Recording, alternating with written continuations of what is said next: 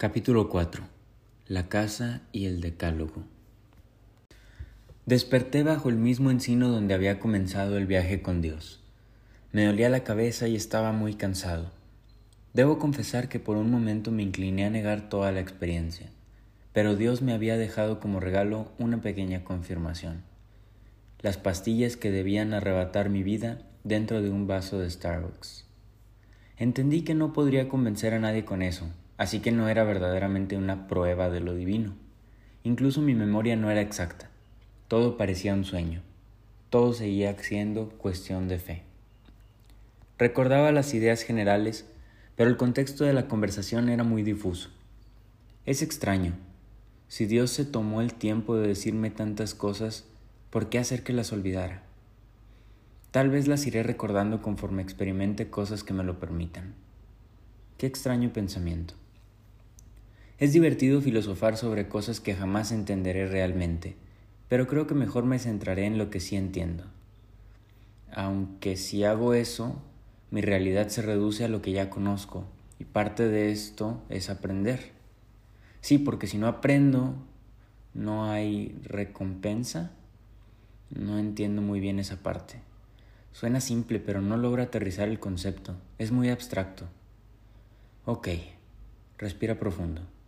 Por alguna razón eso te calma. Venga, 10 segundos.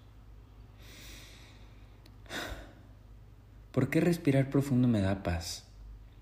Tal vez es porque limpia la energía interna, o puede ser un constante recordatorio de que el Padre sostiene la vida en el entorno, o sencillamente porque los seres en la Tierra necesitan oxigenar sus células. No entiendo realmente la mecánica detrás del funcionamiento de respirar, pero entiendo que respirar me calma, así que lo tomo. En cuanto al por qué, creo que me quedaré con las tres opciones. Tal vez todo lo que existe en el mundo físico tiene un objetivo en el mundo espiritual.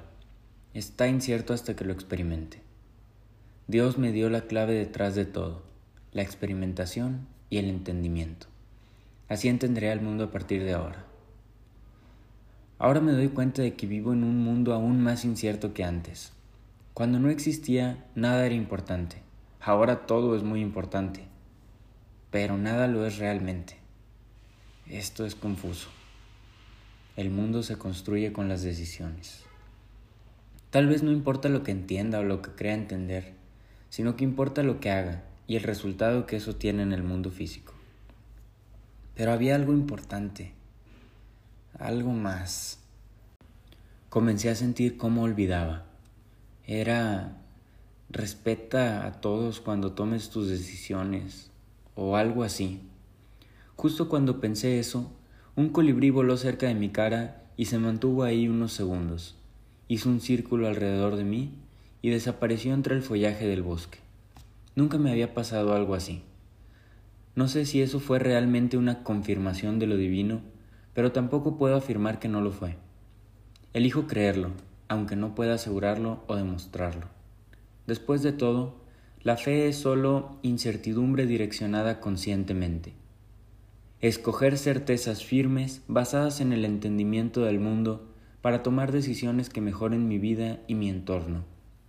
Tal vez eso es lo de la brújula moral, elegir en qué creer.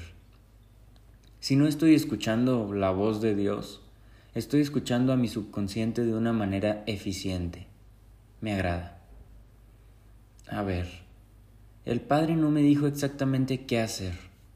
Eso significa que no necesita realmente que haga algo en específico. Entonces, lo que importa es... Inmediatamente recordé que la persona que consideraba el amor de mi vida me engañaba. Después, que pensaba suicidarme para dejarle mi parte de la casa y que viviera cómoda con otro. Y que muy probablemente me habían robado mi carro. Me sentía anclado a la tierra de nuevo, pero la sensación no era tan mala. Estaba menos a la deriva. No estoy listo para lidiar con la situación, pero tampoco es justo para ella estar a la expectativa de mi respuesta. Llamarla o esperar. Dos opciones. Ambas provienen de mi entendimiento de la realidad de forma consciente. Mi primer problema ético trascendente.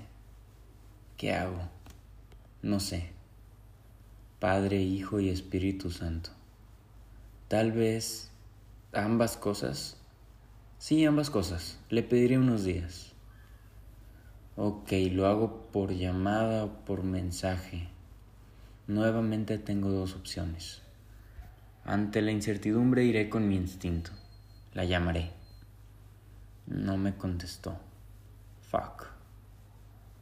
Sobreanalizar no es la forma correcta de lidiar con todo, pero este es un momento importante. Quiero entenderlo más a profundidad. Debo aprender a dominar mi mente. Educar el instinto es ser consciente de mis acciones y su impacto. Me agrada, pero ese es el concepto abstracto. ¿Cómo lo aterrizo a la situación actual? Venga, introspección, concéntrate, entiende el porqué de tus acciones. Decidí llamarla porque buscaba una cercanía emocional que sería menor por mensaje. Creo que eso es bueno. Entonces, ¿por qué estoy sufriendo? ¿Por qué me arrepiento del resultado si creo que la decisión fue correcta? Venga, profundiza. A ver, antes de llamar, sabía que quería que me contestara, pero no estaba cómodo con la idea de que no lo hiciera. Me arriesgué sin plantearme siquiera la posibilidad del fracaso y por eso estoy ansioso. No abrí mi mente a las posibilidades. De acuerdo. Seguí mis instintos y fallé. Ahora, ¿cuál es el impacto de mi error? No tengo idea. Fe. Eso es. No tengo forma de saber si cambió algo drástico en mi vida o no. Entonces estoy en la incertidumbre. Solo es una llamada perdida, no cambiará absolutamente nada. Esa pequeña victoria me trajo una valiosa conclusión. Es complicado tomar decisiones importantes eficientemente cuando no tienes una estructura mental sólida. Afinar los instintos es ser consciente de mis decisiones. Ok, entonces, ¿cuál es mi propósito? Aprender, enseñar y disfrutar la vida con fe y humildad. Necesito construir esa brújula. Así resolveré la situación con mi novia. ¿Qué sigue? Para construir eso necesito entender mi realidad. Y eso es conocimiento, mucho conocimiento. Ahora, ¿a dónde iré en búsqueda de conocimiento? Recordé una parte de lo que Dios me dijo, algo de la gente. Creo que tenía que ver con una película, era El agujero. Sí, Iré a casa y lo primero que haré será ver esa película. De todas formas me la han recomendado bastante, aunque... ¿Casa? No quiero ir ahí. Suficiente acción por un fin de semana. Además tenía que hacer algo este fin de semana. Era... El supervisor espera mi respuesta a la oferta de trabajo. Saqué mi celular de mi bolsillo y me di cuenta de que era sábado. Había pasado más de 36 horas acostado en ese árbol. Me quiero bañar. Me llegó un mensaje de mi novia. Sé que te dije que tomaras el tiempo que quisieras, pero necesitamos hablar ya. Estoy bastante seguro de que yo te di el tiempo a ti, pero ahora que me lo ofreces, lo tomo. Te veo en tres días en la casa. Respondí. Tú me llamaste a mí. Eso debe significar que quieres volver. ¿A dónde irás? Ven aquí. Me amas y yo a ti. Arreglemos las cosas. Mierda. Llamarla así tuvo una consecuencia después de todo. Todos interpretan lo que quieren de la realidad. La intención no la toman en cuenta. Se van a resultados porque es lo que ven. Está bien, ahora que sé que es algo que para ella trascendió, puedo corregirlo. Aunque por otro lado creo que justo ahora no me importa lo suficiente. Recordé lo que mi padre siempre me decía cuando niño. Escoge bien tus batallas. Ya hablaremos. Tres días es lo que necesito. Si no estás dispuesto a esperar, qué pena, pero no tienes opción. No estás en posición de exigir nada. No te tienes que poner así. Ni siquiera sabes lo que ocurrió realmente, respondió. No te tienes que poner así. Sentí ira. ¿Cómo se atreve? Tú tampoco tenías que cogerte a otro y lo hiciste de todas formas. Mierda. Apenas envié el mensaje, recordé que había dejado mi cartera en la casa antes de venir al bosque. Tal vez si me disculpo bloqueado, por supuesto. Bueno, por lo menos puedo pedir un Uber, 1% de batería apagado. Tal vez, y solo tal vez mi carro esté ahí. Vamos, recuerda tener fe. Claro que va a estar, Dios está de mi lado. Caminé hasta donde había estacionado mi carro y no estaba.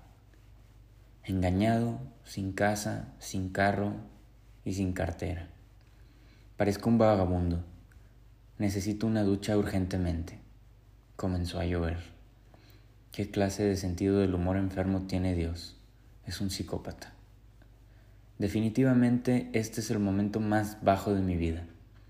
No sé si lo que escurría por mi cara eran lágrimas o lluvia. Mierda, la pisé, lo que faltaba. Caminé unas horas bajo la lluvia y vi una patrulla de policía a lo lejos. Agitéme las manos para que se detuvieran y lo hicieron. Hola, oficiales. Buenas. Buenas. Identifíquese, joven. No tengo identificación, es que no traigo cartera. Verán, llevo horas intentando que alguien se detenga porque yo, si no tienes identificación, te vas detenido. Por favor, estoy teniendo uno de los peores días de mi vida. Me robaron mi coche y... ¿Tienes dinero o no? Justo ahora no, pero... Arriba de la patrulla entendí que todo lo que había pensado antes era una estupidez. Dios de mi lado. Si es que existe, mi vida es para él o ella o lo que sea un chiste bastante enfermo.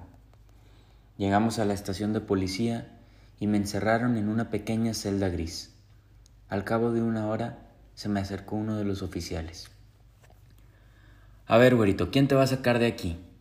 Necesitamos que alguien demuestre que eres ciudadano de este país. Hay muchos inmigrantes en esta zona, más te vale que no seas uno de ellos. Vivo en la ciudad. Ya le dije bastantes veces que dejé mi cartera en mi casa y por eso no tengo identificación. Pues entonces a ti te quedas hasta que decidamos qué chingados hacer contigo. Pues no me queda de otra.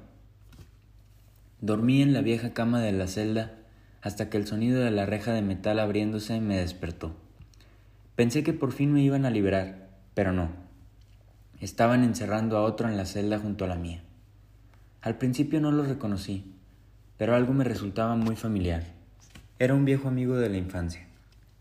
Noté que olía alcohol, así que supuse que lo habían detenido por manejar ebrio o algo así. Ismael, ¿Eres tú? preguntó mientras entrecerraba los ojos por su evidente dolor de cabeza. Por desgracia, sí. ¿Qué hiciste ahora? En resumen, olvidar mi cartera. Así son estos. Pero no te apures, mira. Se dirigió a uno de los oficiales. Hey, Juan. ¿Qué onda? ¿Qué dice la familia? Pues nada, ahí andan, ya sabes. Tú, Elías, hace mucho que no te veía por acá. Ambos reían. El tono de la conversación era amistoso. ¿A poco me extrañaste, Juan? No te hacía tan sentimental. Ya sácanos, hombre, ni traemos dinero. En una vuelta que tenga para acá me traigo unas cervezas y platicamos más tranquilos mejor. Ando crudo, ya me quiero ir para la casa. Sácanos. ¿A poco este pendejo es amigo tuyo? Pensé que era un inmigrante. Ándale, llévatelo. Ándale, güero, ya te salvaron, dijo el oficial mientras abría la puerta de la celda. Ya quedó. Gracias, Juan respondió Elías. Salimos al estacionamiento y nos sentamos bajo el techo de una parada de autobús a esperar que amainara la lluvia. Listo, fuera de la cárcel, cortesía de la casa. Ahora sí, ¿qué estabas haciendo ahí? Pues me robaron mi carro y no traía mi cartera ni batería en el celular. Estaba caminando por la carretera cuando me detuvieron y me trajeron aquí. ¿Te robaron tu carro y te detuvieron a ti? Estos idiotas. ¿Cómo fue? ¿Estás bien? ¿Te golpearon o algo? No. Lo estacioné al lado de la carretera y dejé las llaves en el parabrisas. Entonces... Entonces el pendejo eres tú.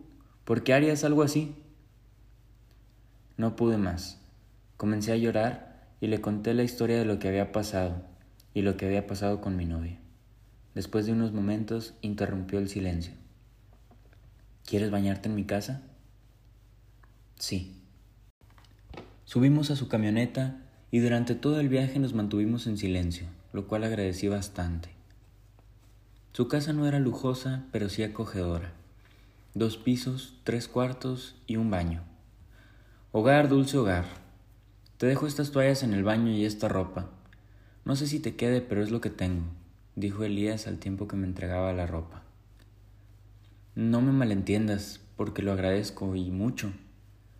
Pero, ¿por qué estás haciendo esto? Porque lo necesitas. Báñate y duérmete un rato. Puedes usar el cuarto de la derecha para descansar. Necesito hacer unas cosas, pero puedes quedarte aquí hasta que regrese. Hay comida en el refrigerador. Toma lo que quieras. Gracias, de verdad. Elías se fue y me dejó solo en su casa como si fuésemos amigos de toda la vida. Su confianza ciega en mí fue reconfortante. El agua caliente se deslizó por todo mi cuerpo, formando cientos de pequeñas cascadas. Cubrí mi rostro con mis manos y de nuevo comencé a llorar. Esta vez ni siquiera sabía por qué lloraba, pero no sentí tristeza, sentí esperanza. Si sufrir es el precio que debo pagar por existir, lo acepto gustoso. Recordé las luces, recordé al Padre, recordé la paz de la comunión con el universo. La temperatura del agua subió, pero no me quemaba. El calor se convirtió en calidez, un baño para mi espíritu más que para mi cuerpo. Las lágrimas ya no dolían, solo se unieron al resto de las cascadas que recorrían mi cuerpo. Por el drenaje se fue mi dolor y mi tristeza. La sensación duró tan solo un segundo, pero mi estado mental cambió completamente. Ni siquiera necesito pensar para entender por qué sufrí lo que me pasó. Dejé mi carro al costado de la carretera con las llaves en el parabrisas durante casi dos días, mientras planeaba mi propia muerte. La consecuencia de esas decisiones es mi realidad actual, pero gracias a eso encontré al Padre, así que no me arrepiento de nada. Sufrí lo que tenía que sufrir para aprender lo que tenía que aprender. Ahora entiendo que el sufrimiento es un maestro que desesperadamente me enseña a derrotarle. Salí de bañarme y me puse la ropa que Alías había dejado para mí. Mi celular estaba desconectado, pero por alguna razón tenía 13% de batería. No lo cuestioné, solo le agradecí a quien mereciera las gracias y seguí con mi pensamiento. Hora de aprender a tomar buenas decisiones, a hacer las reglas, Claro, no debía hacerlas todas por mi cuenta. Tengo que empezar por revisar las enseñanzas de... Cuando desbloqueé mi celular, la pantalla reveló una nota que no recordaba haber escrito. El Decálogo del Mesías cotidiano. 1.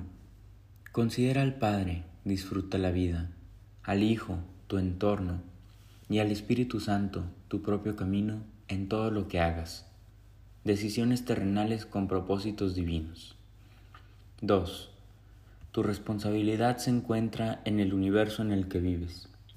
Todas las decisiones que materialices afectan tu entorno en mayor o menor medida. 3. Aprende a través del entendimiento de la realidad. Sufre lo menos posible y causa el menor sufrimiento posible. Solo el Padre tiene todas las respuestas Aprende de tus errores y corrígelos cuando puedas hacerlo, pero no dejes que te atormenten más de la cuenta. 4. La mayoría de las veces, tomar la mejor decisión es cuestión de ver el camino correcto y seguirlo. Muchas veces reaccionar, no siempre accionar. Escucha tu entorno, está en constante comunicación contigo. 5. Los milagros se le conceden a quienes dan su máximo esfuerzo para seguir el camino propio y confían en el Padre. El Padre disfruta nuestras ideas, plantéale la tuya. 6. El objetivo del Padre es la plenitud total del cosmos. Ten en cuenta sus objetivos y el universo completo tendrá en cuenta los tuyos. 7. El mayor esfuerzo no es agobiarte con cada pequeñez que cruce tu camino. A mayores decisiones, corresponde mayor impacto y viceversa. 8. Cuando puedas empatar tu realidad ideal con la de los demás sin perderte a ti mismo, hazlo. La realidad donde la mayoría alcance la plenitud siempre será la mejor. 9. Disfruta las recompensas momentáneas que encuentres en el camino que recorres. No todo está en la meta. 10. Sigue tus instintos, pero sé abierto a la posibilidad de que puedes equivocarte. Esto se ve interesante. Voy a sentarme a leerlo con calma más tarde. Recibí una llamada. Bueno, Ismael, ¿quieres algo de cenar? Estoy en un restaurante de sushi y se me ocurrió que podías tener hambre. Era Elías. No recordaba haberle dado mi número. No, gracias. Me da mucha pena contigo. Además, no tengo mucha hambre. Ismael, ¿crees que rechazar comida cuando estás hambriento es seguir la brújula? ¿De qué estás hablando? Está bien, ya aprenderás a confiar. Llego en media hora. Prepara la mesa, por favor. Colgó. Me quedé en shock. Comencé a cuestionar absolutamente todo lo que estaba a mi alrededor. ¿Acaso estaba hablando con Dios? ¿Seguía en el árbol? ¿Morí? Definitivamente morí. Todo esto debe ser una prueba. Tal vez es el día del juicio o algo así. Tengo miedo. ¿Por qué tengo miedo? ¿A qué le tengo miedo?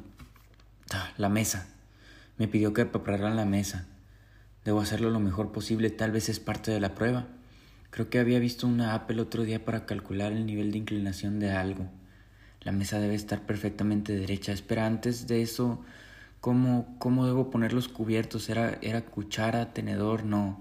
No, era tenedor, cuchillo. Olvida eso. ¿Dónde están los platos? No, manteles. Primero y Mientras me perdía en el torbellino de mi propia desesperación, Elías regresó con el sushi. No pusiste la mesa. Por favor, perdóname. Lo siento, estaba tratando de encontrar la forma correcta de agradar al Padre. La mesa debía ser perfecta y, estaba buscando los cubiertos. Lo, lo siento, pero ya entendí. Eres de los que se pierden las formas y olvida el contenido. No hay muchos de esos que hayan llegado hasta aquí. ¿Cómo hiciste para que el Padre te revelara la verdad si sigues pensando que lo que quiere es una mesa perfecta? Pero hay muchos que saben la verdad. Tranquilo. El Padre vino a mí y me pidió que te entregara esto. Era un libro forrado con piel y cerrado con un candado dorado. ¿Qué es esto? No lo sé, no pregunté. Comamos, tengo hambre. Ayúdame a poner la mesa y cierra la boca, pareces menso. Elías se echó a reír. Comimos. Gracias por la comida. Estuvo deliciosa. De nada. Y perdón por tomar tu celular. Solo lo hice para escribir la nota. Me tomó mucho tiempo crear esas reglas. Pensé que podían servirte. ¿Cómo sabes mi contraseña? Pregunté. ¿Eso es lo que te impresiona de todo esto? Cierto. Supongo que te la dio el padre. No. Tengo una maestría en informática. ¿Crees que el padre anda por ahí revelando las contraseñas de todos? Pero, escucha, tengo una misión antes de retirarme y esa es ayudarte. ¿A qué te refieres con retirarte? ¿Vas a morir? Supongo que eventualmente, pero literalmente me refiero a que voy a retirarme. Soy dueño de una pequeña compañía de software. Bueno, era, la vendí y con el dinero me voy a vivir a Florida. ¿Por qué a Florida? ¿Hay algo interesante allá? Pregunté. ¿Nunca has visto los memes de Florida? Debe ser un lugar entretenido. Pero si no, supongo que iré a otro lado. Nada está escrito en piedra. ¿El padre te dijo que me ayudaras? No exactamente, pero justo cuando le pedí una señal de qué hacer como agradecimiento por mi retiro temprano, alguien tiró este libro por una ventana y cayó en mis brazos. Luego me acordé de ti, a pesar de que no te he visto en años, y luego me detuvieron por primera vez en mucho tiempo y me pusieron en la celda junto a la tuya. Eso tiene que significar algo, ¿no crees? Entonces, no te dijo con palabras que me ayudaras, puede ser simplemente una coincidencia. El padre no necesita hablar para comunicarse. Le gustan las coincidencias. Tranquilo, ya aprenderás a escucharlo. Y lo de la brújula, ¿Cómo sabes eso? Pregunté a un consternado. ¿Te refieres al Bekvisir? ¿El qué? Deja de preguntar pequeñeces. Vamos a lo que importa. Por la historia que me contaste con tu novia entendí que no tienes dónde dormir. Yo me voy de aquí mañana. Vaya que al padre le gustan las coincidencias. La renta es de siete mil. ¿Puedes pagarla? Supongo que sí. Recordé que el supervisor me había ofrecido un aumento junto con el nuevo puesto. De acuerdo. Me adelanté un poco y pagué el primer mes. La renta se paga el día primero de cada mes. Pero, ¿y si no quiero vivir aquí? Pues no lo hagas. El libre albedrío es lo más importante. Lo que hice fue así por impulso, porque lo deseé. Piénsalo como la amabilidad de un hombre muy impulsivo. Si no quieres vivir aquí, no debes hacerlo. Honestamente no me afecta que la rentera se quede con el dinero. Siempre fue muy amable conmigo. En parte lo hice como un gesto de gratitud hacia ella. Creo que serías un buen inquilino. Gracias. Haces que me sienta menos desamparado. No lo estás. No lo sientas. Me gustaría platicar un poco más, pero nuestros caminos se separan aquí. Mi vuelo sale a las 4 de la mañana y quisiera dormir un rato. Tengo una habitación de hotel en el aeropuerto. Todo está pasando muy rápido. Me emociona, pero es agobiante a la vez. ¿Tienes algún consejo antes de irte? Haz lo mejor que puedas. Escoge bien a los mesías que seguirás. Confía siempre en el Padre y acude al decálogo que te dejé cuando tengas dudas. Te dejo literalmente en tu casa, si es que la quieres. Espera, antes de que te vayas, necesito preguntarte algunas cosas. Tengo fe, fe incrementable. Lo aprendí a la mala, pero sería todo más sencillo si tengo algunas certezas sólidas. Pregúntame lo que necesites. Ya te lo dije, mi objetivo es ayudarte. Compárteme tu visión del mundo. ¿Por qué estamos aquí? Necesito un propósito. Creo que debemos ser plenos para que el Padre se experimente en plenitud. Lamento darte una respuesta tan abierta, pero estoy seguro de que entenderás lo que debas en su momento. Confía, y si te atoras en el camino puedes acudir al decálogo. Son las conclusiones de toda mi vida. Adiós, y gracias de nuevo. Jamás me habían mostrado esta clase de amabilidad. Es la que debes mostrar al mundo. Por cierto, al Padre no le gustan las despedidas, así que no hay adiós. Borra esa palabra de tu vocabulario. Entonces, hasta luego. Hasta luego.